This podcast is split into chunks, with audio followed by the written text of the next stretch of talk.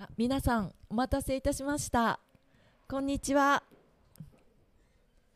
今日は、えー群馬県藤岡市小西鬼石と書くんですが小西から、えーライブ配信をさせていただきます、えー今回は、えーホピの予言 DVD ブックプロプロジェクトの今あの4月1日から5月31日までクラウドファンディングをさせていただいております。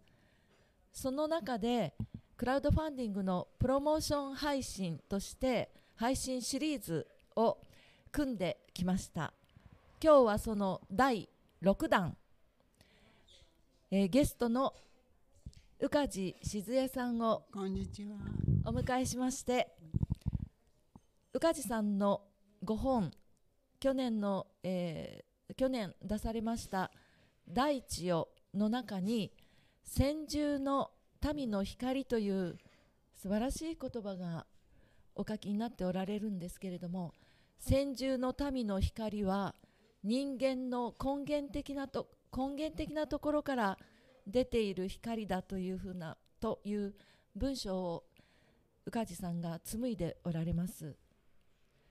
その紡がれた言葉にとても私はあの心が動かされましてそれであのホピの予言ホピもアメリカインディアン先住民族です。それで今日はこの先住の民の光というふうにタイトルをつけさせていただきました。今から1時間半あの3人で、えートークをさせていただきます。どうぞよろしくお願いいたします。そうしましたら、えっと、ゲストの、えーメインゲストの宇梶静江さんをですご紹介いたしますこんにちは。どうぞよろしくお願いいたします。よろしくお願いいたします、えーそれからこのプロジェクトメンバーのお一人であります広瀬敦子さんが今朝東京から来ていただきました敦子さん簡単な自己紹介ではいご挨拶お願いいたしますはい、皆さん、こんにちは。入ってますか？あここ入ってますか？うんこんにちは。えっと、ホピの予言の DVD ブックの。えっと、クラウドファウンディングお手伝いさせていただいております。えっと、私はご縁がありまして、あの2006年。に旭川の川村健一さんにアイヌ語とアイヌ文化について教えていただきました。えっと、カムイユカラとかユーカラなユーカラなどを、えっと、教えていただきました川村さんはちょっと今年亡くなってしまわれたんですけれども、あのその思いなどを受け継いでおります今日はよろしくお願いしますありがとうございます。はい、えっとそうしましたらあの宇梶静江さんにお伺いしたいんですけれども、はい。はい、あのホピの予言 DVD ブックの、はい。えー応援メッセージをねはい。あのお寄せいただきましてはい。もうとてもなんていうか光栄に私は受け取らせていただきました。ありがとうございます。いいえこちらこそです。はい、本当にとっても嬉しかったです。で、それでこの間あのエコダの方ではい。上映をさせていただき、はい。あの梶さんにもまたご覧いただいたんですけれども、はい。その時に感じられたことなどございましたら、はいぜ。ひお話しいただけましたらと思います。そうですね。はい私はまあ。む昔といえばあの昔まあ四五十年前頃からですかもっと遅くそうですね70年代代頃からの方が、そのホピの予言のお話は聞いておりました。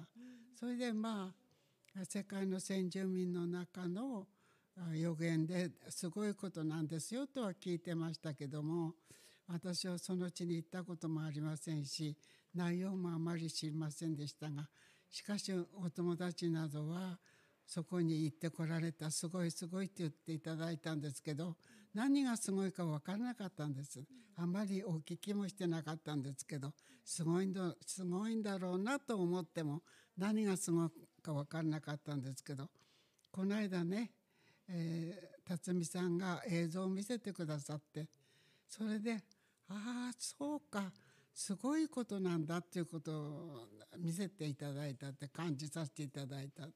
あれはあの予言といってもねかつてその長崎とか広島に原爆落とされましたよね。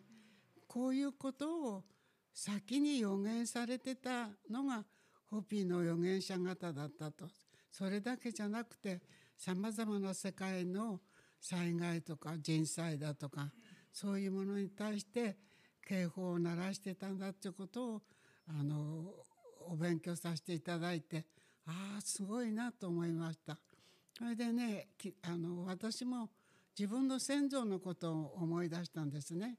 私たちの先祖はこの日本人のように文字を持ってなかった持ってなかったけど苦笑というか口伝というかね口から口言葉と耳で、えー、対話してきたっていうかねあの生活の中で対話を持ってあの生きてきた民族ですね。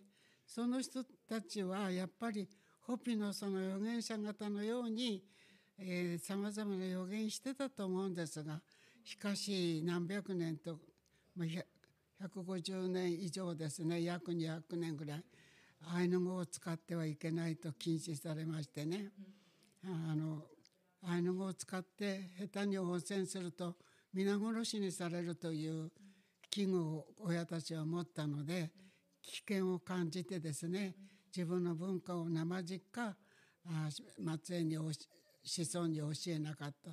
その子孫である私たちはそのアイヌの本当の歴史を知ることができなかったんですけど会話見て会話見て大人たちがセレモニーのたびに何か会話してるのを思い出してみるとホピの預言者と大体同じようなことを予言しつつきたと思うんですがそれはこの日本の国がアイヌの文化に蓋をしてあのアイヌ文化を発祥しないようにされてしまったことそれにつれて私たちは過去を知ることで生きていかれないんじゃないかという先祖の人たちの思いですか？そういうことが合わせて私たちから文化をなくしてしまったんですね。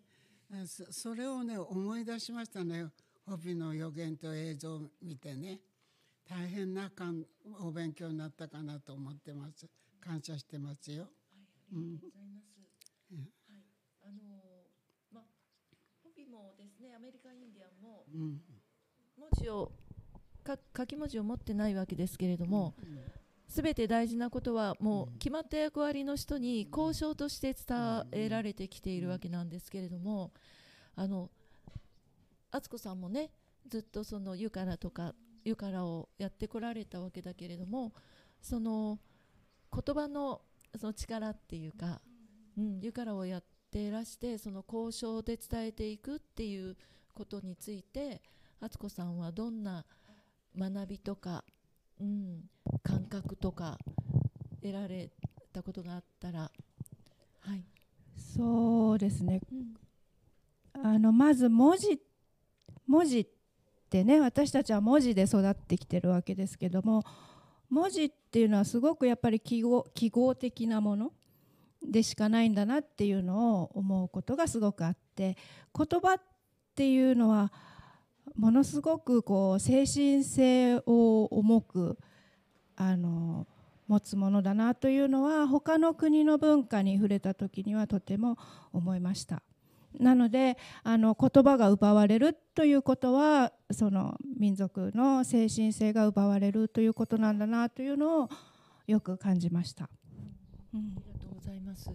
あのえっとチリユキエさん、はい、チリユキエさんという、えー、芥川芥川じゃないわ。誰だった？金田一、はい、はい、金田一。京介。さんですかね、うん、にアイヌの言葉を、まあ、教えられたっていうか伝えられて19歳で若くして亡くなられたチリユキエさんがもう大正十何年でしたっけね？11年頃に、まあ、こんなことを詩にはい残されているっていうお話を聞いたんですけえれども、えはい。それを今日敦子さんが読んでくださるということで、はい、はい。はい、読んでえっいただけとますでしょうか？ユキエさんのおにえっとお兄様に会われてるんですよね。静江さん真志保さんに会われてるんですよね。あのこの静江さんのご本の中ではえっとゆきえさんのおゆきえさんの弟です。弟でしたすみません弟チリマシオさん。マシオさんに会われているということが、えっと書かれております。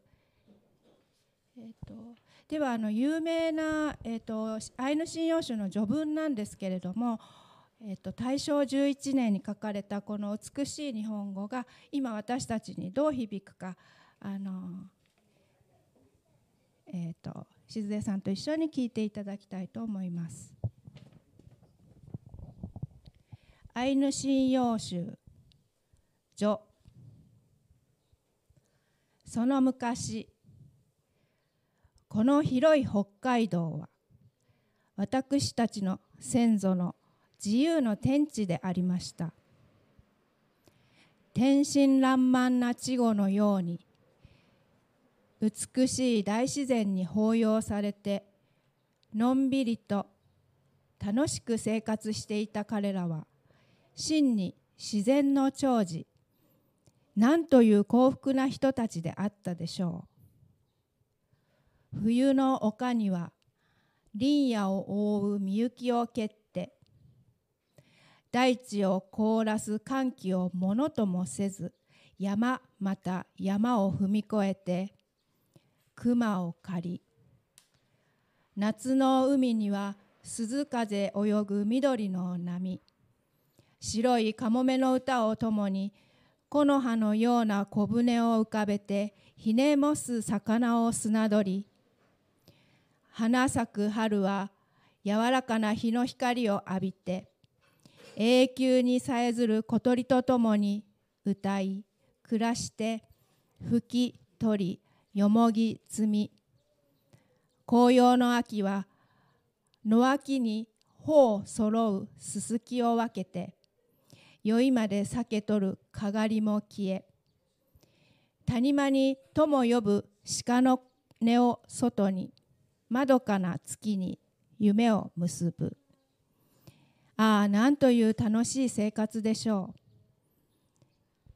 平和の境。それも今は昔。夢は破れて幾十年。この地は急速な変転をなし山野は村に村は町にと次第次第に明けてゆく。太古ながらの自然の姿もいつの間にか影薄れて野辺に山辺に危機として暮らしていた多くの民の行方もまたいずこ。わずかに残る私たち同族は進みゆく世の様にただただ驚きの目を見張るばかり。しかもその目からは一挙一動宗教的観念に支配されていた昔の人の美しい魂の輝きは失われて不安に満ち不平に燃え鈍りくらんで行く手も見分かずよそのご慈悲にすがらねばならぬ浅ましい姿おお滅びゆくもの。それは今の私たちの名何という悲しい名前を私たちは持っているのでしょう。その昔幸福な私たちの先祖は自分のこの郷土がすでにこうした惨めなありさまに変わろうなどとはつゆほども想像しえなかったのでありましょう。時は絶えず流れる。世は限りなく進展していく。激しい競争条理に廃山の衆を晒している。今の私たちの中からもいつかは2人3人でも強いものが出てきたら進みゆく世と歩を並べる日もやがては来ましょう。それは本当に私たちの切なる望み明け暮れ祈っていることでございます。けれど愛する私たちの先祖が起伏す日頃互いに意を通ずるために用いた多くの言語言い古し残し伝えた多くの美しい言葉。それらのものもみんな果敢なく滅びゆく弱き者と共に消え失せてしまうのでしょうか。おそれはあまりにも痛ましい名残惜しいことでございます。アイヌに生まれアイヌ語の中に置いてあった私は雨の宵雪の夜暇あるごとに打ち集うて私たちの祖先が語り教じたいろいろな物語の中ごく小さな話の一つ二つを拙い書に書き拙い筆に書き連ねました。私たちを知ってくださる多くの方に読んでいただくことができますならば私は私たちの同族祖先とともに本当に無限の喜び無常の幸福に存じます。大正11年3月1日チリ幸恵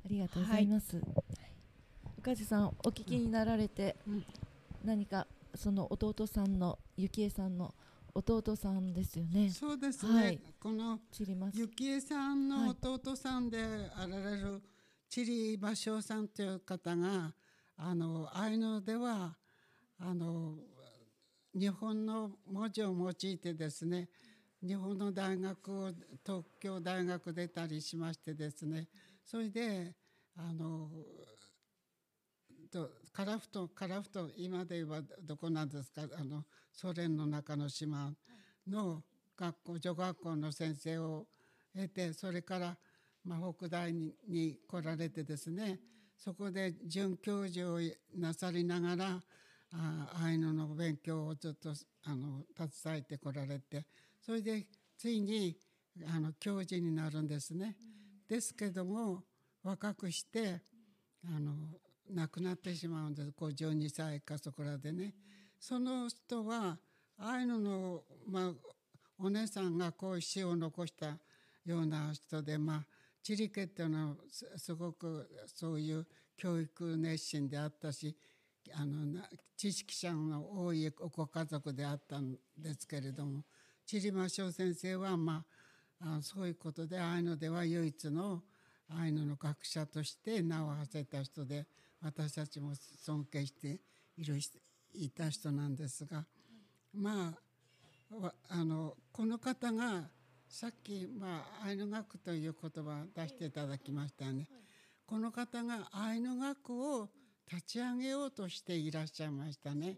アイヌとは何なのかあアイヌ学とはあるのかないのかまあなかったのでアイヌ学を立ち上げようとしたんですと思います。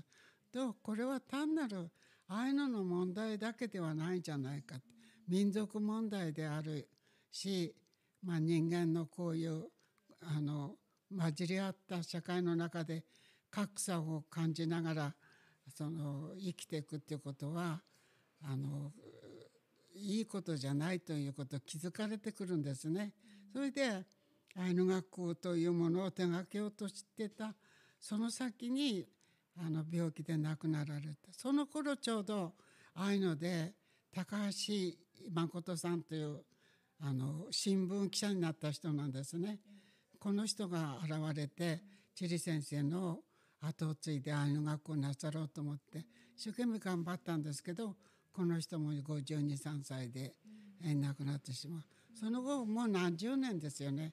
今日に至って1976年頃亡くなるののでねもう50年近くこの話はこうちそのままなってきたんですけど、私のこの大地をあの発表させていただくに関してですねもう83の時になって私はもうあの喋っていいのかねあのこの大地を出すのにちなんでですね藤原書店さんというところにあの縁をいただいて藤原書店さんでお勉強させていただきながらこの本できたんですけどそこの社長さんはアイヌのことを知らない人だったんです。立派な本たくさん出してあのフランスの最高のフランセーズというあの賞をいただいて文学界であのノーベル賞に指摘する賞をいただいている素晴らしい先生なん出版社の社長さんなんですがああいうのを知らなかったということで、まあさまざまな経緯で私がこの出版社に出入りさせていただくことになってまあ45年6年ぐらい経つんですけどもこのうちの1 9 0 0 1917年ですか、あのほんのこの間ですね、からこの本を手がけるようになって。その間ねあのそういういい本を出してる出版社の社主ですからねアイヌというものを興味持って一生懸命アイヌ学を勉強されてくるんですね自ら。それでアイヌ学アイヌ学アイヌ語がすごいんだ立ち上げなきゃっていうことでアイヌ学アイヌ学っていうものですからそのアイヌ学っていう言葉をもらってアイヌの詩を作るんですがねそんなこんなやってるうちにやっぱりこれはアイヌだけの問題じゃないと。日本人はこのまま置くとアイヌは消えてしまうと。消えてしまうってことは日本の恥じゃないかと。日本の恥ってことは日本の民族民族民衆の恥じゃないかと。このままアイヌを消してしまうということはそんな恐ろしいことの結果を伴うんだということでアイヌ学校を立ち上げようということで私はまあそれまでアイヌ問題と問題というものの中に自分目を置いてきたんですがもうなんか尽きてしまったっていうところでいたんです。80も過ぎたしこの辺でもう私は年年もいってる言い訳もつくしあのこの辺で自分の人生というか残された思い出の中にでも生きていこうと思った矢先にこういう出会いがあったのでね。それでまあ思い残してきたことがたくさんあるし、まあ、役に立てばと思って、まあ、3年か4年かかってこの本を出させてもらったんですがそういう中でアイヌ学というものを立ち上げよう。それには今一銭もあるわけじゃない。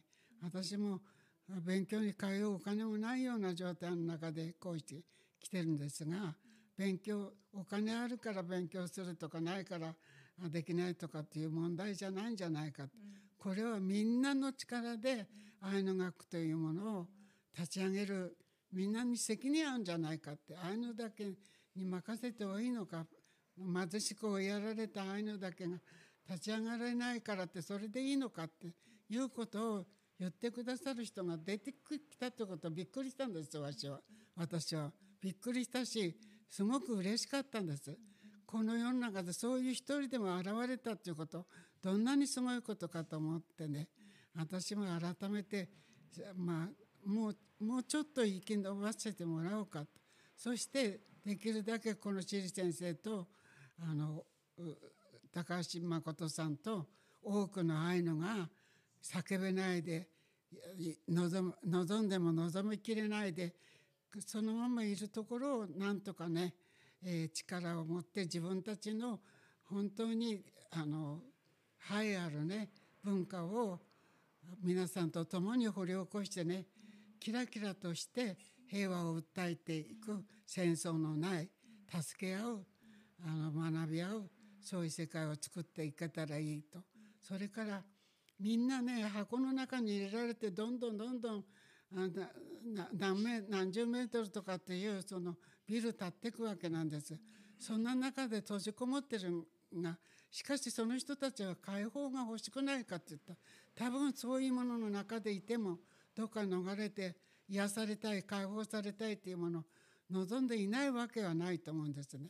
そういう人たちの中であのいいものを構築されていく方はだんだん追い詰められてだんだんあのなんか箱詰めになっていく人間しかできないんじゃないかってそういうものを私も感じるわけです。私この88歳になるばあちゃんがやっぱり解放されるとこが欲しいんです。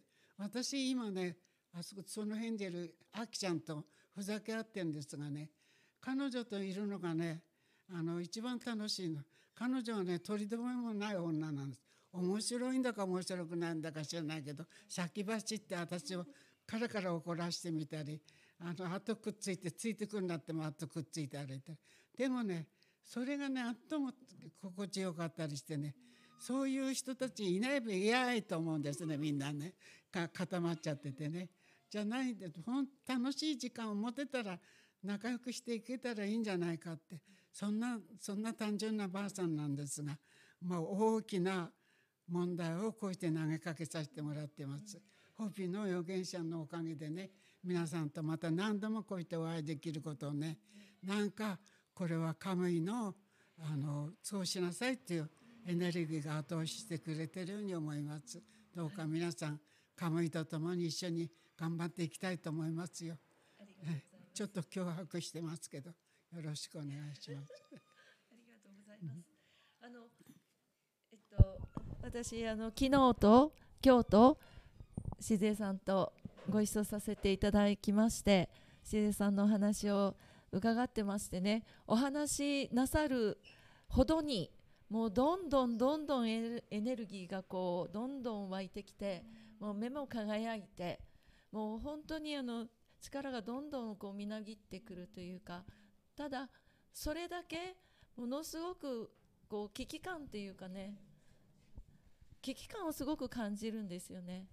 もう今何とかしないとというそれをとても感じますでそれはやっぱりホピの予言ホピの予言であの広島と長崎に原爆が落とされてでそれからホピの、えー、長老たち精神的指導者たちがこのままでいっては人類が本当に危険なあの存亡の危機の時代に入っていくこれがサインだというふうに受け取ってそれで全世界に向けてメッセージを発信するわけですけれども、まあ、その時のねやっぱりあのエルダーたち長老たちももう一心だったわけですよね。このままでは大変なことになる。これを伝えていかなくてはいけない。で後世の人たちにそのあなたたちの選択にかかってるんですよっていうね希望も託してるわけですよね。でもし自分たちが亡くなったら本当に大事なずっと引き継ぎ継がれてきたこの大地とともに全ての命とともに暮らしていくそういう知恵技それから大切な言葉それをもう失ってしまうと本当に地球とともに生きていくそういう術をなくしてしまうというもうすごく危機感があったんですよね。ただホピのそういったあの長老たちは2000年を境にしてもみんな亡くなっておられるんですよ。ですからこう私は宇梶さんのお話を聞いていてまるでそのアメリカのインディアンのその当時の長老たちが本当に自分の身も顧みずにやっぱ村の中でね発信するとねやっぱ村八分に合うわけですよね。いろんな教えも発信しますから。でもそういうこともあのいとわずそれを発信していくわけですよね。もうなんかねその姿とね私はすごく宇梶さんのもうどんどんこう本当にもうやらないとってそういうこの一生懸命さっていうか急がなければいけないっていうそれがものすごく重なって見えてしまう。で盛んにアイヌ学っていうのはアイヌのことだけじゃないんだと。私たち一人一人のことなんだ。本当にこれ地球全部の問題であるしやっぱりこれでそのアイヌの方たちの文字も全部消えてしまう？そういうふうになった時に、まあ、日本人と言われてる私たちっていうかこの日本列島に住んでるねやっぱりその生き方自体を問われるしますますこの日本列島が自然日本列島に住む私たち人間がますます自然からこの大地から離れていってしまうことを意味しているように思えて仕方がありません。だから本当にこの今地球の状況とそれとアイヌの方たち世界の先住民の方たちが被ってきたことその大地で行われてきたことが全く重なってる。というふうにあの私には思えるんですね。うん、あのね、うん、今までその日本の国家っていうのは天皇を頂点にしてですねそれでまあ私たち子供の時は神様と言わされてたしあの今まで敬うのがあの人間が素晴らしいと人間が宗教を起こしたからあのあの宗教はこうだあの人はこうだって人間に目を向けさせてましたよね。でもあのこの先住民っていうのは人間のことを神様と言ってないよね。大地を神様と言ってますね。水を神様と言ってますね。火を神様と言ってますね。それでこのずっと言われてきたのはこの地球上でこの小さな日本列島が火の元の国って言われてきてるのね大大中国であろうと世界から火の元の国と言われてきてるこの火の元の国っていうのはあの天皇陛下でも何でもないみんなだと思うんです。私たちがこの国で住んでるみんなだと思うんですね。あの死の元の人類。この死の元の人類がですね立ち上がった時に世界はあの変わります。これをねあのなんとか自負してね自分たちにの魂はあの世界を解放できるんだって世界と本当に友達になれるんだとそれであの今のままでいくと植物だってダメになってしまうだし人間だけダメなればいいんだけど他の生き物から大自然からダメになってしまうってことはこの私たち地球をダメにした責任があるじゃない。その責任を開始しないで自分たち滅亡してあのガスで死んでしまえばいいってそれで済むもんじゃないと私は思うんですね。そこの火の元の人間っていうのは私たち一人一人と思うことが世界とつながって感謝し合うことじゃないかと思うんです。アイヌっていうのは人間という意味ですが分け合って生きるんだって分け合って一つのものを分け合ってそれとあのあなたの役割自然さんの役割あんたの役割みんな役割を持って例えば熊一頭取りますよね。そうすると熊を取る役割あるわけですよね。皮を剥ぐ役割。解体するわけ。あの内臓を改装するわけ。試しにするわけ。そして分ける人たち。一頭の熊を村中で分けて食べるわけですね。そういう、まあ、例えば一頭の熊の話だけど。あの麦ですね。例えば麦みんなで食べる麦を作るとしますね。それをみんなで分け合ってパンを作るまんじゅうを作るそんな風にして生きてきたのがアイヌの民族ですよね。でそんな分け合って生きるっていうのがアイヌの考え方だししきたりであったわけです。そういう風に生きてないじゃないですか。私ね十何年前かねあの本州の西の方のあのブラック民と言われるところに行ったんですね。そこで勉強したことはね一本の川ですね。私びっくりしたの。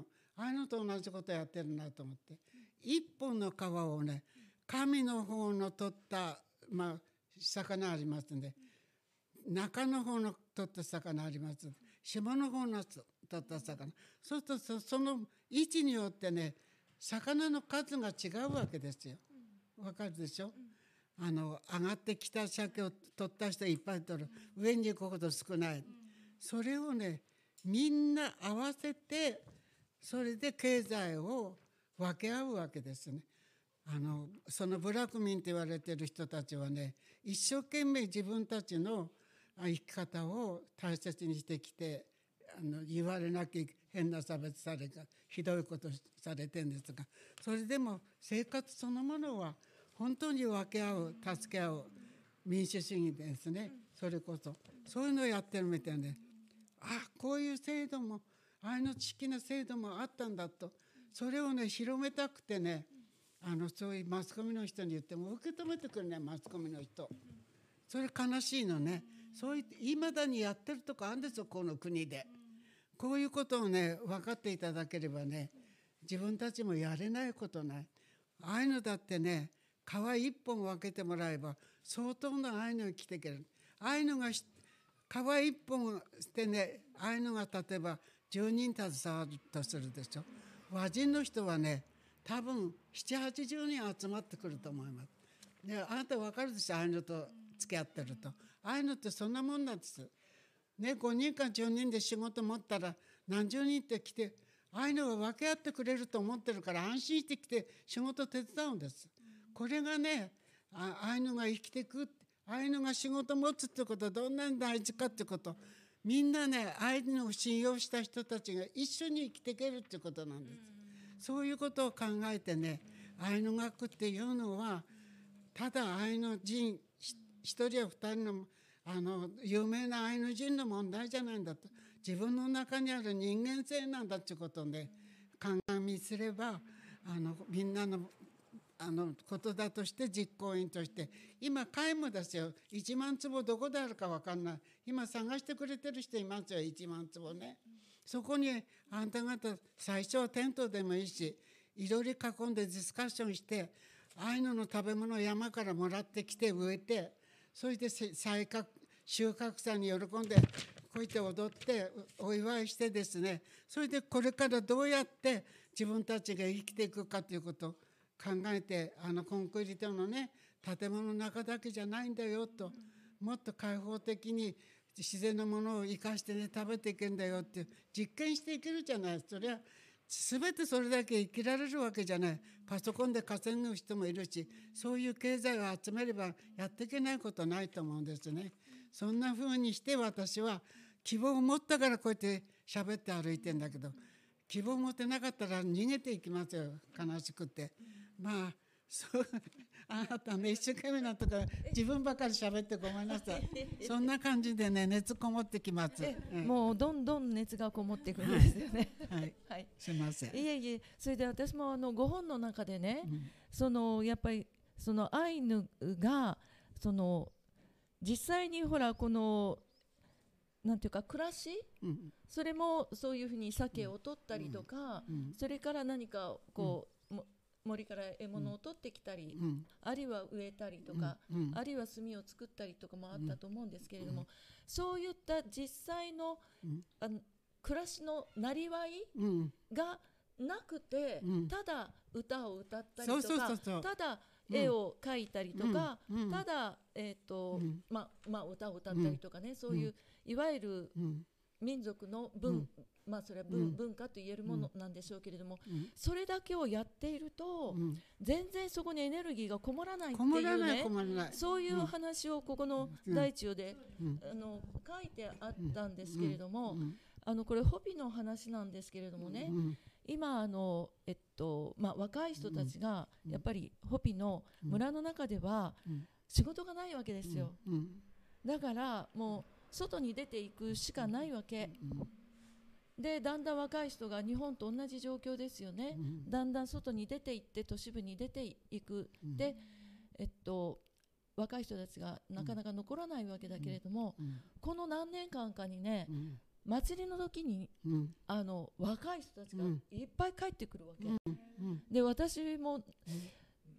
と一番最近で行ったのがもう2017年になってしまいますけれども、その時にあの祭りにちょうど出会えたんですね、うんうん、その時はねカチーナっていう精霊がいない祭りで、ホームダンスって言われるものだったんですけれどもでそこに今まで見たことのないぐらいたくさんの若い人たちが戻ってきてるわけ、でこれすごいと思ったんだけど、それが済むとみんなまた町に戻っていっちゃうわけ、で私が古く前、前以前から知っている、うん、あのサードメササードメサってあ一番こう伝統的なって伝統派の最後の砦みたいに言われてる村なんですけれどもその随分昔から知っている方があれはねあのセレモニーとか、ま、本当の祭りじゃないってフェスティバルだっていうわけ、うん、だからそのセレモニーとかっていうのはねやっぱそのそこに暮らしがあってそこでちゃんとその木や大地や水や火やそれを生活の中で使っていってこそ出てくるもの、そうですそれに対して崇めて、うん。あの本当に、えー穏やかに平らかにあの暮らせますように。でひどい嵐が来ませんようにお納めください。みんな小さい子どもたちをお守りくださいという暮らしの中でこそ出てくる祈りであり暮らしの中で出てくるこそ出て出てくるそのセレモニー儀式である。でそれがやっぱりホビーでも今そういうものがだんだん廃れていってしまっている。わーっとすごい帰ってくるんですよ。わーっと帰ってくるけど暮らしがそこにいないわけ。だから例えば日本でもアメリカインディアンのいろんなセレモニー日本だけじゃないですよ。アメリカでもそうだけれどもいろんなセレモニーをあります。やってる。ワークショップ的に。でもそれはね本当の本来のインディアン先住民のセレモニーではない。本当に暮らしがあってこそなんですよね。そこから出てくる。そこから出てくる祈りなんですよね。でそれがまあホピでもまだまだ力はあると思います。一年中セレモニーやってますから。うん。まだまだ力はあると思うけれども実際にトウモロコシを植えて種を植えてでそれを育ててでちゃんと種を植える時の、まあ、祈りであったりセレモニーであったりもあるわけですけれどもだけどだんだん少しずつ少しずつ形骸化していってる。でそれによってそのセレモニー祈り自体の力がない。でまあ雨乞いのセレモニーであっても雨が降らないとかね。もう昔は本当に雲がやってきてバーって降ったんですって。私も一度そういう経験ありますけれどセレモニーの間に全然雲なんかないのに雲やってきて雨降るんですよ。本当にそうやってあの先住の方たちの祈りっていうのはもう天地やその動植物やとこうこうしてる。そういうことをなんかこう感じることができるんですけれどもね。だからやっぱりそのアイヌ学もそうでそうなんですけれどもまずそこでなんかちゃんとそこの大地にドカッと根を生やしてうん暮らしていくっていうまいず、今のそのうんホピーのうん。状況がうん。アイヌと照らすとうん。やっぱり同じなんですよ。本当同じだと思います。アイヌはねうん。あのもう崩壊寸前なんです。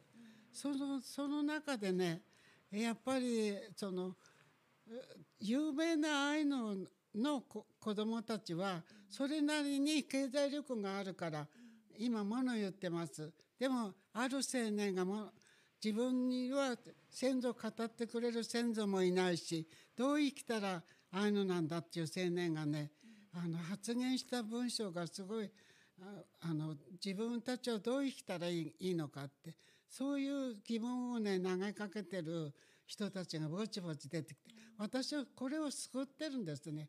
そうなのそういうアイヌが多いからねなかなかアイヌは文字持たないなぜも文字持てないかって言ったら私らの時代の人は文字持てないわけですよ。80歳の。80代の人が文字持てないわけ。その人の子供たち今60代の人なの。60代の人らはこういう人に育てられると文字持てない学校いい学校行けないからそれなりの企業とかそれなりの仕事つけないわけ。やっぱり拾った仕事だとか契約社員だとか。そんなのでその日暮らしだからやりたいこと登っていけない。まあやりたいことできないのが現状。ね自分を生きることもできない。そういう中であの今ホピの話と似てるんだけどこのアイヌ学によってあのバーッと出てくる可能性が私はぼちぼちと若い子たちがぼちぼちとあの皆さんのような顔なんです2代3代になるとね。2代3代根血するとね皆さんの中で根血ああいうのいるかもわかんないけどねもう言わなくてもね過ごせるわけそういう中でそういう子がねおばあちゃんがああいうのだったとかおじいちゃんがああいうのだったってぼちぼちで出てきてるんですよね。これはねすごくこう春が来て青い芽が出てくるそういう状況を感じるんですね。そういう中で今愛の学っていうことそれから皆さんのプライドの問題で人間としてこれ愛のを消していいのかと自分たちは何人なのかということを自覚されてですねそして携えていっていただきたい。これもやっぱりホーピの預言者のお勉強された人たちのおかげでね力と力を合わせてるってことです。この時間はね。人々がエネルギーを持って自分を持って生きていこうというこう力をいただこの人は旭川の私の同胞で一緒に活動した川村かなとさんのあのケンちゃんとねあの交流してああいうのを勉強して私はああいうのであなたをホビー勉強してる日本人と言われる和人でねそのこの3者が集まって一生懸命訴えるっていうことは多分聞いてくれてる人は関心あると思う。関心あることを関心で済ませてほしくないんですね。自分のこととしてこういう大切な時間を受け止めてもらいたい。そんなふうに思いながらね。それで分け合う分け合う。河川一本返してもらうだけでもすごいことなんです。あの北海道たくさん河川ありますからね。そうするとその鮭一本っていうのはね鮭一本っていうのはああいうのはあの頭の先から尾っぽまで捨てるとこないっていうの鮭っていう魚。私とあそこでいるあの彼女はね私は88歳のお嬢さんですよ。あの人は40代のお嬢さんですけどね。最初会ったからくすんだ顔して汚い顔してあんたの顔汚いね汚い。もう今朝ね一緒に風呂入ったらおっぱいは真っ白体は真っ白肌真っ白になってねそれは何だと思うあんたたち。先住民族があの皆さんが捨ててる腹綿を先住民族は薬としてきたからですよ。わかるか？この88歳のお嬢さんが88歳に見えないっていうのはそのおかげですよ。鮭の腹綿鮭の腹綿核酸っていうもの入ってるわけ。それがあの子私がまあサプリメントとして取ってたその中にその鮭の腹綿が入ってるんでじゃあ鮭をそのまま買ってですねそれを用いればあのこんな高いサプリメントをね半年かかっても大したことないものをね直に取れるんじゃないかと思ってそれで半年も経たないうちに黒い毛がボンボン出てくるわけ俺は。それでねここはげちゃってね帽子ばっかりかぶってたの。ばあさんになったってハゲてのさつらい一応女性ですからね。あのそしたらねもうあのハゲハゲがねこうこんなふうにこう分けれる分けられなかったの。あのここがねハゲてて。こっから先にハゲていくんです。それでそれがねこう分けられるように手でこう分けられるようにまだ1年経ってない、去年の10月から始めて。分かるべ？10月1年経ってないそれだけのね力アイヌ民族の中でその辺のなんか薬草とか言って薬つくと維持法に引っかかるとかなんだか抜かすでしょ。そんなことじゃないもっとすごいことがアイヌの中であるんだ。うん、それをねこの顔がね白くなるんだ、こんな綺麗な顔になる。わかる。汚いとは言ってないから。だからね自分の顔を粗末にするなって俺は言ってんだよね。それはもうそれそれだけ磨かれるもの先住民の中であるんだと、うん、先住民だけじゃない昔のあなた方のご先祖様だと同じだったわけだけど時代がこんなふうにしてしまうわけ。いいブルに立っていい着物着ていい格好して。それだけで自分を粗末にしてることいっぱいある。がんにななるべ？骨細くなるべ？難病出るべ？これだけ自分をだダメにしてるわけですよ。これをね考えればどれだけ先祖のそのホッピーさんにしろ愛野さんにしろねあのすごい生き方して素晴らしい生き方を大事にしてきたかってことお分かりだと思うのね。ですからまあそのうちにあのビルだと全部なくなると思うんですけどね過激です。思っております。ビルが嫌だって嫌だって言ってますから。なるほど。ははいい、ありがとうございます。はい。言い過ぎてごめん。うんうん。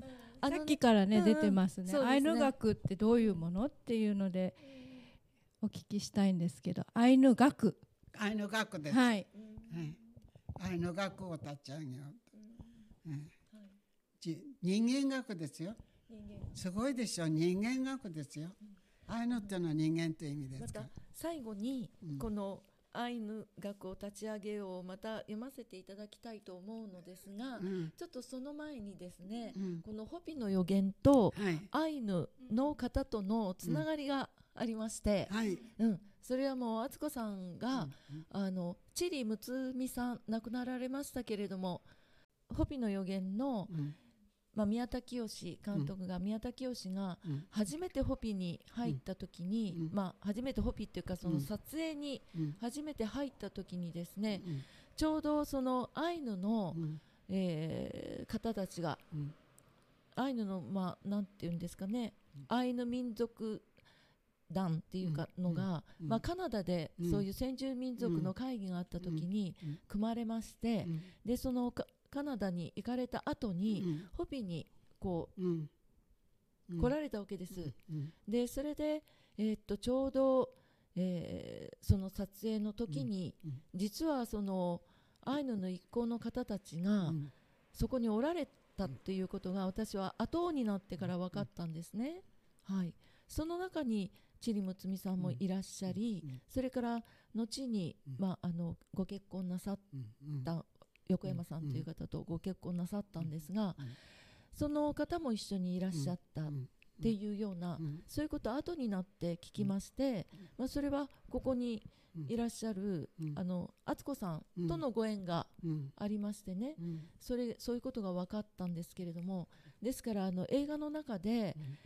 こうある牙っていう地下の儀礼所、うん。そこで、えーそこでそのホピの方がうん。話をしているシーンがあるんですが、実はそこにアイヌの方が何人も実はおられたという、うん。うん。まあ、宮田はそのアイヌの方たちがずっとやっぱり伝えてきたうん。そういう言い伝えと、うん。それとホピの、ホピがずっと伝えてきたうん。言い伝えとが、こうどっか重なってリンクするんじゃないかっていうふうに考えてたようです。ここでそのはい。釣りむつみっていうの出るんですけども、はい、私の弟で浦川春蔵っていうんですけど、ええはい、浦川春蔵の娘があのマキコって言うんですけど、なんか皆さんマキコを知ってるそう知ってる人がいるそうなんですがその弟っていうのはやっぱり私は男の兄弟4人いました。4人ともね自分の名前も書けないような字も書けない読めない兄弟たちです。でもだからといって自分を粗末に生きたかって言うとそうでもない。何にさしても肉体労働は一流にやってきた。例えばあの選手で村中何村も集まって長距離5,000メートルとかそういう長距離やっても1等2等3等で私の兄弟入ってきました最初にね。そのぐらい力ある兄弟でも学差差別に学校に行って面白くないから学校拒否してきましたうちの弟のあんちゃんもね。あのその弟が姉が一生懸命東京で愛の問題やってるからって誘わないのに入ってきた春人の野郎がねそれでまあだからねこう千勢ちゃんこんな88年足もたれもたれてそこで転んだら死ぬのにこうやっているっていうのはね許せないしねやっぱり同胞が大事だしあ生きるっていうエネルギーをねそんなに粗末にするもんじゃないっていうこと言いたくてここにいるんだってことあのそれでもし分かったら実行委員になってくれよ誰かなそういう言いたいんだよ私愛の学の実行委員になってややるべしやって言ってくれよなそんな感じです私。そうなんですうんね。もうなんか受け止めていいやごめん。わからないのですけれども、ただやっぱりあのホピもですね、うん。あのホピ物語っていうものがありまして、うん。ホピの教えの口述記録うん。というもので、うん。あのランドライフから出しているんですけれども、えーその中にはダンカチョンバという太陽士族の、えーエルダーがそれを教えの教えを、まあ、口述したものをあ口述をもう亡くなる前に語っているわけなんですがその中に書いているんです、うん。そのホピはどこまでも分裂していくだろうと、うん。どこまでも分裂していくだろうと、うん。うん。でやっぱりこの浄化うん。大きな浄化が来て次の新しい時代に入っていく時にうん。浄化というものは欠かせないというふうに言っています。うん。で浄化というのは一人一人のあごめんなさい。一人一人のね一人一人が自分を見つめて、うん。一人一人の、うん。まあ私たちの心の投影だから、うん。この世界のこうん。のありさまっていうのものは、うん。だから一人一人が自分の心をね浄化していかなくてはならない、うん。ただ真っ先に浄化されなければいけないのは、うん。ホピ自身だっていうふうにダンカチョンバはそう言ってるんですよ。これは大変に厳しいことで、そういうん、大変に厳しいことなんですけれども、うん。もう本当に多分至る所で、うん。至る所で行くところまで行くっていうか、うん。うん。分裂やうん。その争い事、うん。もうその火種っていうのはみんな一人一人の中にあるわけで、うん。ですからあのもちろんそうさせられてきたそう仕組まれてきた、そういった、うん。あのまあうん。大体い為政者はそうしますから、分裂させる、うん。それがもう上等手段だからね、うん。どこでも、うん。原発の立地であれ、うん。どこであっても、うん。まあ、ホビもそうですよ。ホビと隣り合わせの,、うん。あのナバホもそうなんだけれどもだけどそれをどうやって私たちが超えていくいくかですね。うん。でも本当に厳しいです。だからダンカチョンバは、うん。ホピが真っ先に浄化されなければいけないって、うん。そういうギリギリのところに来てるなというふうに今お話を伺ってもね。私もね分かるんですよ、うん。あのねうん。そういうふうに思いもうますね。そう過渡期だとうん。引っ張り合ってね、うん。ちょっと頭出れば引っ張り合ってねこんなことやってる場合じゃないっていう私もう何十年もやってきてね感じたからアイヌ学ってアイヌ学ってやっぱりねあの腐ってるものにねなんか消毒液つけたって腐っていくだけなんです。やっぱりね新鮮なものは伸びていくんだってこのアイヌ学はポッと出たねやっぱりあの元っていうかねその先祖たちの元で基礎であると思うんですね。それをいやお前たちやらないとさっき言ったようにね分裂していってしまうだろうってそのその言葉そのままです。それだから根っこのいい根っこを持ったものは育てましょうとそんなのがアイヌ学だと思います。うん、すごい勉強になりました本当ですよ。そうホピさんはねやっぱり本当本当のことを言ってくれてます。それとね、あの私もまさにアイヌがそうだなと思うんだけれどもそのホビはあの自分たちの土地で起こることは世界で起こると言ってきたわけです。でホビは世界の雛形だというふうに言ってきたんですね。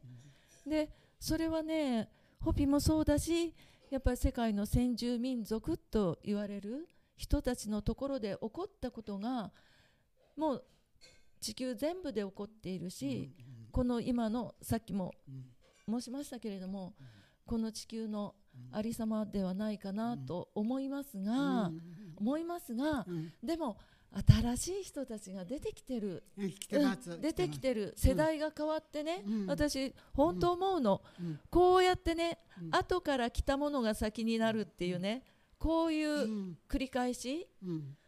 今ね、うん。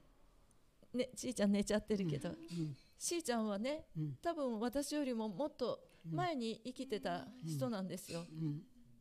私はそれよりも多分私の魂はまだそその前だった、でこうやってこうやってね、あの新しいこう、しなんていうかこう進化した霊性っていうか、魂を持ったものがどんどんどんどんこうやって今出てきてる、うん、で今本当にまた新しい世代の人たちがね出てきていてねそれもとても私は、あの希望だなというふうに思っていますのとそれと私の希望はですねあのうんまあやっぱり人間がこの肉体を持ってできうる限りのことをするときにちゃんとこの天地がそれに呼応する助けてくれる。あるいはあるいはっていうかこの後ろにあたこの今ま今まで来たこの道をね作ってきてくれた先祖方がいらっしゃるわけですよね。先祖や先達たちがいていたからこそ今ここにいることができる。この刺繍も伝わってきた、うん、その先祖や先達たちのねスピリットをここに書いてるわけよね。で本当に私はまだまだ人生あの今年で64なんですけれども自分が経験してきてねもうあの晴天の霹靂みたいなことっていっぱいあるわけですよね。こんなはずじゃみたいな。ドンとこのこれで人生変わっちゃうみたいなこととかそんなことを経験してきてるわけなんだけども本当に実際に起こることはその自分たちのこの人間のその考えうる測りうる測ることのできるものをはるかに超えたものが起こるっていうことを常々思ってきました。だけど私たちはこの肉体を持ってるし痛みもあれば感情もある。あるけれどもでもそれをもってしてできる限りのことをすることによって天地がこうする。スピリットがちゃんと応援してきてくれる応援してくれる。もう自分の能力とか頭とか考えとかはるかに超えた計らいっていうものがポーンと起こるんですよ。と私は思ってる。そね。それがね私の希望。うん。それが希望。うん。でもやっぱりそれは本当に誠心誠意を尽くして本当にやらなきゃいけない。この肉肉体を持って。やらなきゃいけない。その時にちゃんと天地は助けてくれる私たちが想像もしないことがうん起きる。例えばねこのコロナでねうん。あの去年もね経済活動がストップしたわけじゃないですか。その時に東京からあ富士山が見えたとかさうん。群馬でもね高崎ですごい空気がきれいになったとかそういうこと感じなかった？感じたよね、こう私たちしたらややろうと思えばできるじゃんって思いました、そういうことはなんか今いろいろ陰謀論とかあるけれどもそんなことはねもし陰謀した人がいたとしてもねそこまではね思いつかなかったんじゃないかと思うの。うん、た例えばそういうような机上と机上で机上机の上で測ることだけじゃないこと私たちが頭で考えたり測ったりすることだけじゃないことが起こる、というふうにだからもうやるだけのことはやろうっていうか、あの悲壮にならないでね。やっぱりワクワクっていうか本当に喜びを持ってねこれが私本当にやりたい。これをしたい、うん、これが私私自身がこれこれが私自身がやりたいこと。喜びを持ってやること。それとやっぱり愛を持ってやること。でそのことでね私は天地は動くんじゃないかってそれが本当に私の希望です。私ねわ分かった分かった。はい、意見も聞きたい俺。あそうですね、うん。はい、時間がありますから、うん。はい、やっぱりあの聞いててね言いたい人もいるしその意見ことも大事だしね。ええそうです。聞きたいね。はい、うん。せっかくですから、愛の学はいいの？あ愛の学ね気になりますよね。さっきから愛の学って。何愛の学？喋ったからいいべや、いいですか？うん、一生懸命喋った。愛の学知りたいな。今、うん、話してらっしゃるとってことが全部愛の学。そうそうだと思うんですけでど、ね。聞きたいよね愛の学について。どう思ったか、どう思うん。あのどんな方か、うんご意見ご意見っていうかなんかも思ったことがおありちょっとマイクをしますね。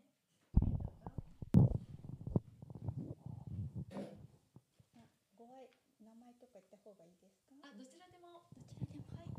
あ、でも名前名乗った方がいいかもね。はいあの群馬県伊勢崎から参りました、えっと、みんなにあのみっちゃんと呼ばれてます、えっと、自然農で畑を小さな畑とあとイベントスペースを営んでおりますであの私昨日から静江さんのお話し会に参加させてもらっててすごく感じたのがやっぱりその私毎晩毎朝あの祈ってるんですけど先住民の良き教えがたくさんの人に伝わるようにっていう気持ちを込めて祈りを探し上げてます。で今本当にネイティブアメリカンの教えやアイヌの教えがとっても大事で自然のことを大切にして欲張らないで生きる生き方が全ての世界の人にあの大切なことなんだと思うんですね。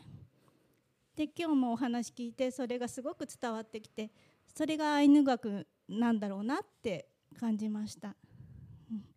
そんな風に思ってで皆さんにそのアイヌ学の大切さあのアイヌだから和人だから日本人だからではなくて世界全部の人たちにあの伝わる学びだと思っております。日は本当にありがとうございますね、アイヌっていうのは人っていう意味ですもんね。人間とういうのはん、人間っていう意味だからね。うん。しゃしゃべるよ。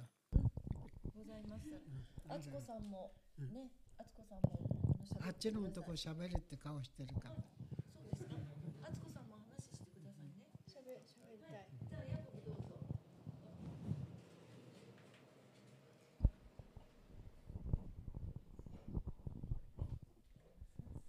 今日お話聞かせてもらえてすごい感謝です。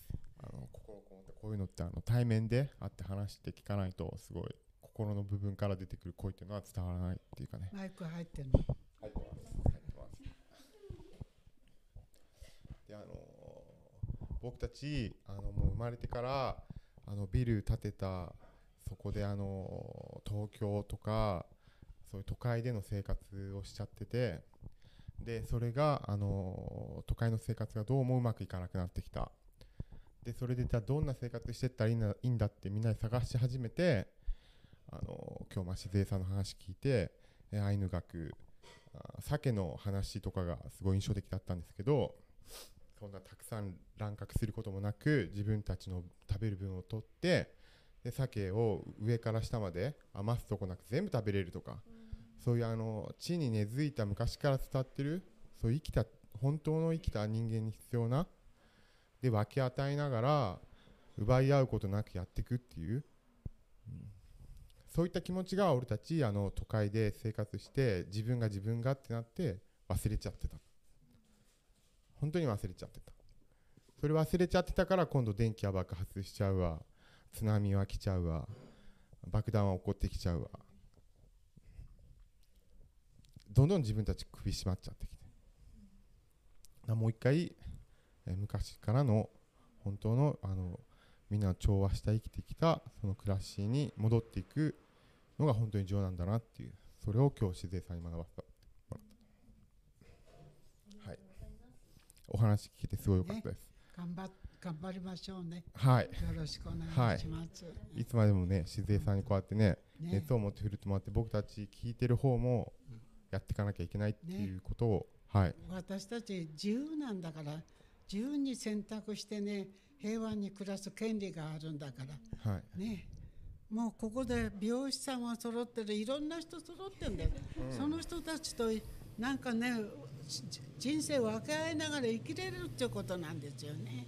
はい。それでそう今、まあ、パソコンして稼ぐ人は稼ぐ。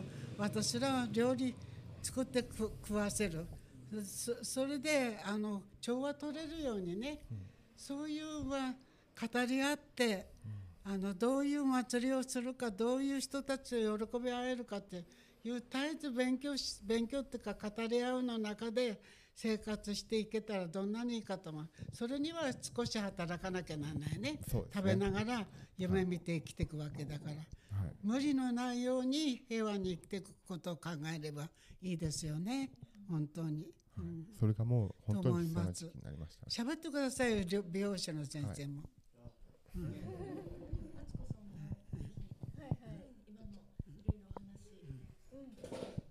マイク回した後に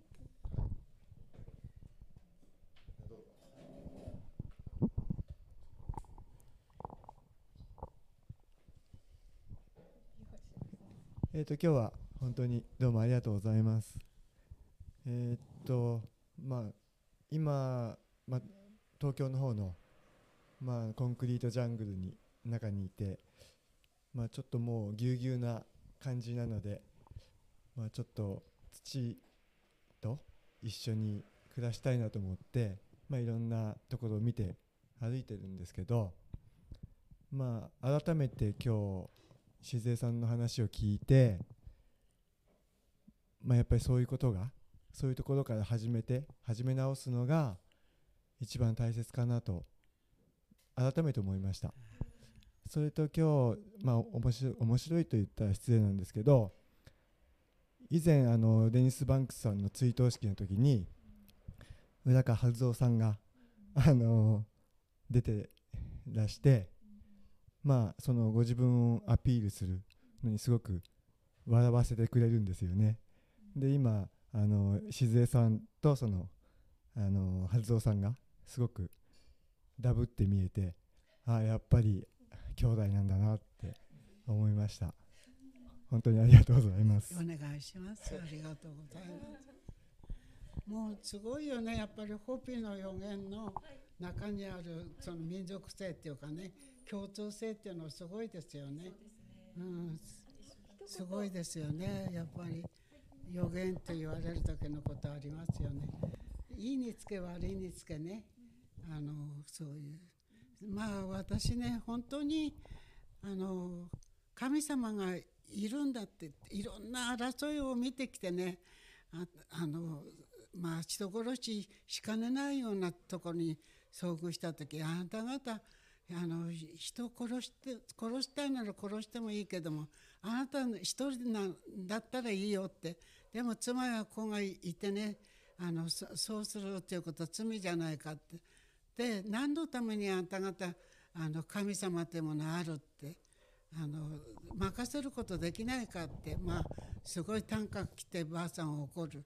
そうするとはっと気づいてね子供や孫のことを考えるとはっと気づいてやめる男の人が。結果はねあのやっぱりやめてよかったって結果が出てくるんですよ。その時短期を起こしてね何かやったっていいことなんて神様はいるんだっていうことそう神様に任せておきなさいって。アイヌ問題でもみんなそうです罵り合っていじめられる人は追い詰められていくんだけどそのいじめて金をいじめただけならまあ人間のことやることだからあれだけどお金を経済を絡んでね人をいじめていくっていうのは一番ひどいことですよ。この経済がなきお金なきゃ食べていけない時代にねお金を通じて人をいじめていくっていう人たちもいたわけですよ。で私はその時に「カムイが見てるからね」っていつも言ってた。カムイが見てるんだから人間は制裁できしできないよって。だけど必ずカムイは制裁するよって言って本当にその人たちは一人や二人じゃないんだから。その88までこう見てくると相当な人も見てきてるわけなんだから。カムイが確実にね成敗してるってことわかる。それだったらアイヌ学で行くしかないのよね。自分学で。うん。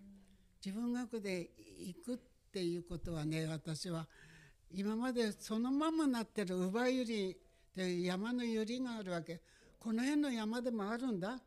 その乳母ゆりっての。でも和人の人はねあのそれを食うこと知らないのかやっても魔食に合わないのか知らないけどたくさんあるわけ。春になると芽出してね。それはねあのちょうど収穫期になるとねゆりの根だからねものすごい美味しいの。ふかふかして。それをあのふかしてお塩だけの味で食べるのが最高一これが一つ。それから餃子ニンニクって言われてるあるでしょ。そう吹きのとうとかあるでしょ。その他に野草がいっぱいそれから薬草になる薬がいっぱいある。ね山の中っていうのはあの食べ物だらけなんだけどみんな粗末にして買ったものを食べてるんでね。それを山ミりなんかを栽培して収穫時期にみんなで収穫して歌って踊ってねお祝いしてそういう喜びの中でねあのどうしたらがんにならないかなったらどうしたら治るかってそういう人間同士のねあの計らいをしながらやっていきたいそういうことでは自信持ってる。私ねあのうまあ難病になったりねあの結核になったりしてる人らにそれ分け与え分け与えてるわけ。そそれはねもう欲しいってわけ。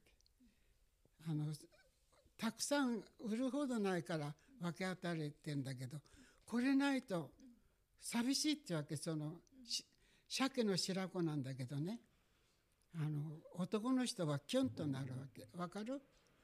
男の人はキュンとなるほどのエネルギーがある、うん、だから私はねあの男の人っていうのは大切な子種持ってるんでその子種がね元気でなければね元気な子供生まれないのねお姉さんね。そうだね。ですからねやっぱり受け止めるのは女の人女の人も元気でなきゃいけない。それでね時間ないんだべ。先生あのちょっとまあ白子ちょっと1分でいいから喋らせるはい。なんかいい知恵をありがとうございました。あの乳母入りあのセミ神様のお告げの絵本をこの間読ませてもらいました。私は伊勢崎で読み聞かせをしています岡村と申します。千吉さんと一緒にあのアイヌ刺繍の会をやっています。今日のお話であの本当に私たちのためになるアイヌ学のことを教えてくださってありがとうございました。ありがとう。私が初めてアイヌのことを知ったのは石森信夫の児童文学で「コタンの口笛」でした。ではそれは和人の中で違和感を感じているマサと豊という兄弟のお話をその時代はそのように書いてきました。従順できないっていうか適応できないっていうかそしてあのキリスト教に救われていくような。でもそれ宇梶先生の本を昨日一晩で読ませていただいてあこんなにアイヌ文字を見てからすごく疑問に思ってたことが皆さんが生きてこうやって長い間思っていたことがこうやってあのアイヌ学として私たちに教えてくださる今コロナの時代原発後のこれからどうしようっていう本当になんか締まりのない大変な時代にあの同じ人間として分かち合って生きていく同じ時代を同じ地球の上でこの日本で分かち合って生きていくということを教えてくださったことを心から感謝しております。私が住んでいる伊勢崎市堺のマンションにはヤコブさんのようなあのマンション11階半分がイスラム教の方なんです。伊勢崎市はモスクが2個あってあのイスラム教の方とか日本人の奥さんもいっぱいいてハーフの子供たちもいっぱいいます。堺小学校にはクラスに5人はあのイスラム教の子がいたりあの日系ブラジルの子がいたりします。で本当にあの田舎の地域なんで反目し合っているっていうよりも理解し合えない。だから私が今日思ったことは私は本当にアイヌのことの民族のことをよく知らなかった。だからどうしてかっていうと教育の中では日本の教育の中ではどの歴史でもそうでもあるしあの学ぶ機会がなかったんです。だからこれから始めてくださるアイヌ学の中で私たちは皆さんが経てきたあの地理幸恵さんとかコタンの口笛ではなくてあの皆さんが生きてきた時代のそのお話を一つ一つまず知っていく必要があるんじゃないかと思いました。ぜひ私たちに学ばせてください。そのことを期待して感謝して今日のお礼といたします。本当にあの伊勢崎市はたくさんの民族がひしめき合ってねくだ暮らしているようなところで時々みんな田舎の人たちとどう調和していくのかなと思うんですけど今先生が言ってくださった先人間の大地で人間としてあの与える神様天地が与えてくださったものを分かち合いながら生きていく。そんな生き方をこれから私たちは目指していけばいいのかなというちょっとしたヒントをいただいて感謝して帰ります。ありがとうございました。出会いを感謝します。うん Jij rijker. 敦子さん、今日、あのお話をいろいろ。そばで聞いていただいて、敦子さん何か。そうたことがありましたら、ぜひ。そうですね、はいあのーご本がとても皆さん読まれましたか？あのいい詩がたくさん素晴らしい詩があって今日ね時間があったらご紹介したいなと思っててでアイヌ語のね大役の「大地よ」という詩もすご素晴らしくてあのー私はでも読もうかなと思ったんですけどさっき怒られてしまい。そんな読み方じゃねちょっとダメなのでしょうかね。で玲子さんに最後読んでもらって。ねあのアイヌ学のこともちょっとあれなんですけれども詳しく。はい。あのはい。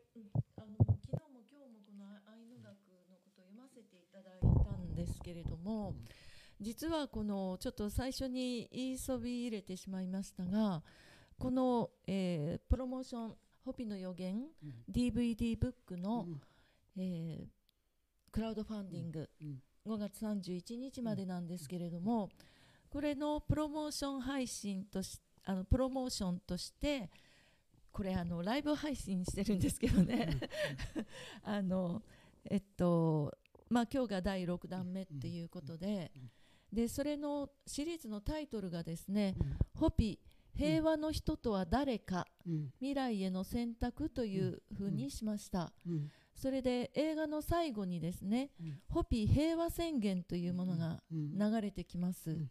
はい、でこここれはあの北山浩平さんが、えー訳してくださったんですけれどもこれがこのプロモーション配信のこうベースになってるんですよね。でその中にあの偉大なる平和こそがうん偉大なる精霊の意志であるうん。という言葉がうん。あります。うん。だから私たち一人一人が、うん。あそうであるならば、うん。その平和といいますか、うん。調和に満ちたうん。姿にこの世界がなるように、すべての命がそうそのようにうん。生まれつかされているというふうに私はうん。パッと思ったわけです。うん。うん、だから私たち一人一人がね、うん。今自分を生きるんだよっておっしゃいましたけれども、本当の自分を生きることでね、うん。美容師さんもいらっしゃるし、うん。髪結いさんもいらっしゃるし、うん。ね、イスラム教うん。イスラム教の方もいらっしゃるし、うん。いろんなあの特色やうん生き方うん。の方がいらっしゃるわけで、もう本当にその人しかいない、うん。ねでもその人、うん。それは本当にこの今うん世界がこう全部調和に満ちるように、うん。私たちはこの今の時代にこう生まれつかされてる、うん。というふうに私は思ったわけですその一言で、うん。うん。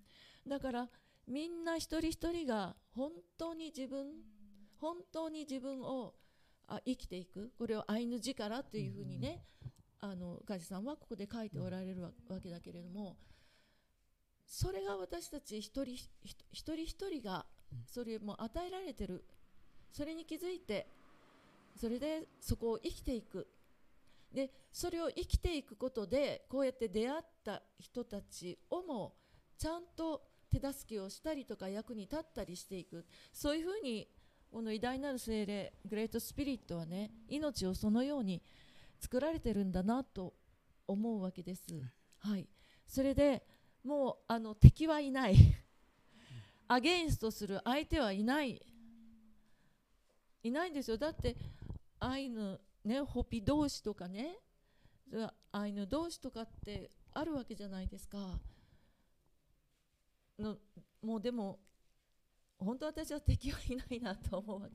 本当に自分自身なんだなと思うわけ。向かい合うところは。で本当の自分を生きていく。もうそれに尽きるなと。そんな風に私は考えています。はい。でホビというのは平和に満ちた人々という意味なんです。はい。はい、でそのほ平和に生きたあの満ちた人々はい。というこの大地を世話するためにこの地球に植え付けられた。はい。私が生きることで私とつながるもののうん。ためにうん。その人がその人であるようにお手伝いできるようなうん。そういうしこうそういうこう網の目のようなつながりの中で私たちは生かされているうん。というふうに私は考えるので、うん。みんなの中にそのホピの種がある、うん。ひ平和に生きる。うん。そういうふうに設計図された平和の種がある。それに気づいてうん。こういう映画を見たりうん。お話を聞いたりうん。していたいただくことで、うん。あここに何かあるんだなっていうね。うん。なんかあの気づくそういうお手伝いのようなことがうん。させていただけたら私はあの今まで上映活動してきたりいろんなことイベントしてきましたけれども一番それはね、あの今の自分につながってるんですってそんな風に種をもらったんですってそういう風に言っていただくのが私の一番ありがたいうん。ことなんですね。はい。はい、ですからあの、うん、対するアゲンストする者はいなくみんな私たち一人一人一人一人が問われている時。でその生きる選択によってこれからの世界を作り出していける。私はそれがあのホピの精神的指導者たちが世界に向けて発信した一番の大事なところじゃないかというふうに考えております。はい、ありがとうございます。ありがとうございます。え今日ちょうどあの5時になったんですけれども、はいはい、えっとそうしましたらあの敦子さんもあの最後に一言ずつお話しいただいてよろしいですか？ねアイヌ語を聞きたいですよね。ねえせっかくですので、あ、しずえさんのよ、しずえさんアイヌ語でメッセージ何かありますか？私たちに教えてくださるあな。んか私のあの語で呼んでくれるって言わなかった。第一をね。ね。はい。はい。じゃあその私が読みますか？はいアイヌ語で読んであの刺繍をされていた時とかアイヌ語のお話はなかったんですか？今日あの刺繍の時とかはなかったんですか？ちなみに皆さんの知ってるアイヌ語って何でしょうね？身近なアイヌ語。何？身近な皆さんがね、うんよく知っているアイヌ語って何でしょうか？昆布。昆布？うん。昆布はあの語ですよ。うん。うん。昆布。うん。まあ、まあ急に言われても思いますねけどね。あまたねその言葉ねあの歌も聞きたいですよね。う 歌歌はどうですか？歌歌聞きたいの？うん。あんた歌うの？私はちょっと今日はできない。いくいくら入場お金くれるの？拍手があります。しずえさんの歌あねだから聞きたいねあ。の子守歌私母の歌った子守歌しかわかんないんですけどねあの子守歌はね天からああのゆりかごを下ろしてくれるよって言うんですね。天からおっぱいを下ろしてくれると。で下ろしてくれるっていうのはランランって言うんですね。であのランランと下ろしてくれるって、まあ、その状態ですね。下ろしてくれるっておお父さんのことははちゃお母さんのことはハボ。赤ちゃんのことかわいっていうのはアンコルアンコロシーっていうんですね。眠ることをあのもこる。それでよく寝なさいと神様がカムイですからね。カムイとっとって神様がゆりかごを下ろしてくれるよって。あらさおほあらさおほかむいとっとらんらん。あらさおほあらさおほかむいととらんらん。あらさおほもころもころもころな。あほらさおほえちはちゃもんらいけあらさおほあらさおほあらさおほとこういうの。ね。歌ったからいい歌いましたこのアルラスタっていうのはなんかメロディーそのななん伴奏なんか上奏曲の上奏みたいなもんですね。意味はあんまりうん、ないの。アルラスタってまあ同等の歌とか同南の歌とか私の母の生まれた地域の、うアルラスタっていうのはそういうのなのかもしれませんね。あのその地区によって違いますからね。うん、同等のああっちの帯広の方のあの歌ってのはすごく和やかですよ。うん、なんかとても優しい。ちょっとアルラーサってう赤ちゃん寝るのにうるさいじゃないですか。アルラーサおーほーアルルルってあの歌ったりを跳ねたりする中でアルルルってだから鶴の鳴き声がなんかこう跳ねて踊ったりするんですけどね。まあそんなので動物の声をあのいただいたりそんなしながら楽しみますよね。うん、よくお踊り歌ったり跳ねたりします。それはカムイと一緒に楽しむという概念ですからね。な感じでした。はい。はい。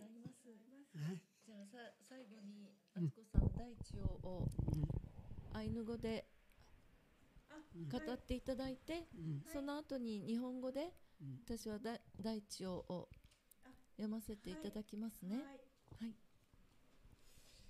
えっとこれはアイヌ語にされたのはどなたなんですか？あのね中川っていうあの千葉アイヌ語大学のの先生先生ですね。はい。えっとあの発音がちょっともしおかしかったら教えてくださいね。わかんない。はい、えー、大地用のアイヌ語です。あの、えっ、と、浦川地方の方言になるんですか？いやわかんない。わかんない。うんあの地方によっていろいろ言葉が変わるんですよね。多分中川先生だと千歳かな？千歳。千葉大の先生です、あね。、千葉大学の先生。はい。アンコロモシリ。アンコロモシリ。エセトゥルパセア。エイユニンカシパア。アノカイオピッタ。ナアッカリ。アネイヤムア。アネエオリパクア。エセトゥルカムイ。エセトゥルパセイ。エイユニにアネラムオカイ。ロカクンピリカコロカイ。そんのインネウタラ。エケチハウエトゥラノ。エチシヌペトゥーラノアトゥイアサマオシマワ。モシロッタアヌシカワイサン。アヨロロペオエエラムシネイタネアヌタリウタラアンホッパインネウタラアネラムオカイワオリパクトゥーラノアネコオンカミはい。そうしましたら日本語で大地を読ませていただきます。これは東日本大震災が起きた直後あ直後と言います。も3月18日にゆかじさんが読まれた詩ですけれどもこの詩の内容はもう今も続いていると思うんですね。あのもしよろしければ皆さんお立ちいただきまして大地よという詩ですけれども大地を足のこの下に感じながらご一緒に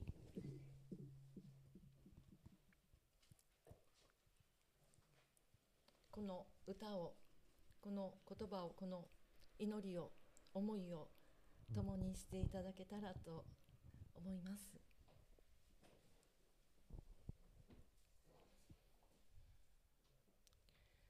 大地よ。重たかったか。痛かったか。あなたについてもっと深く気づいて敬って。その重さや痛みを知るすべを持つべきであった。多くの民があなたの重さや痛みとともに波に消えてそして大地に帰っていった。その痛みに今私たち残された多くの民がしっかりと気づき畏敬の念を持って手を合わす。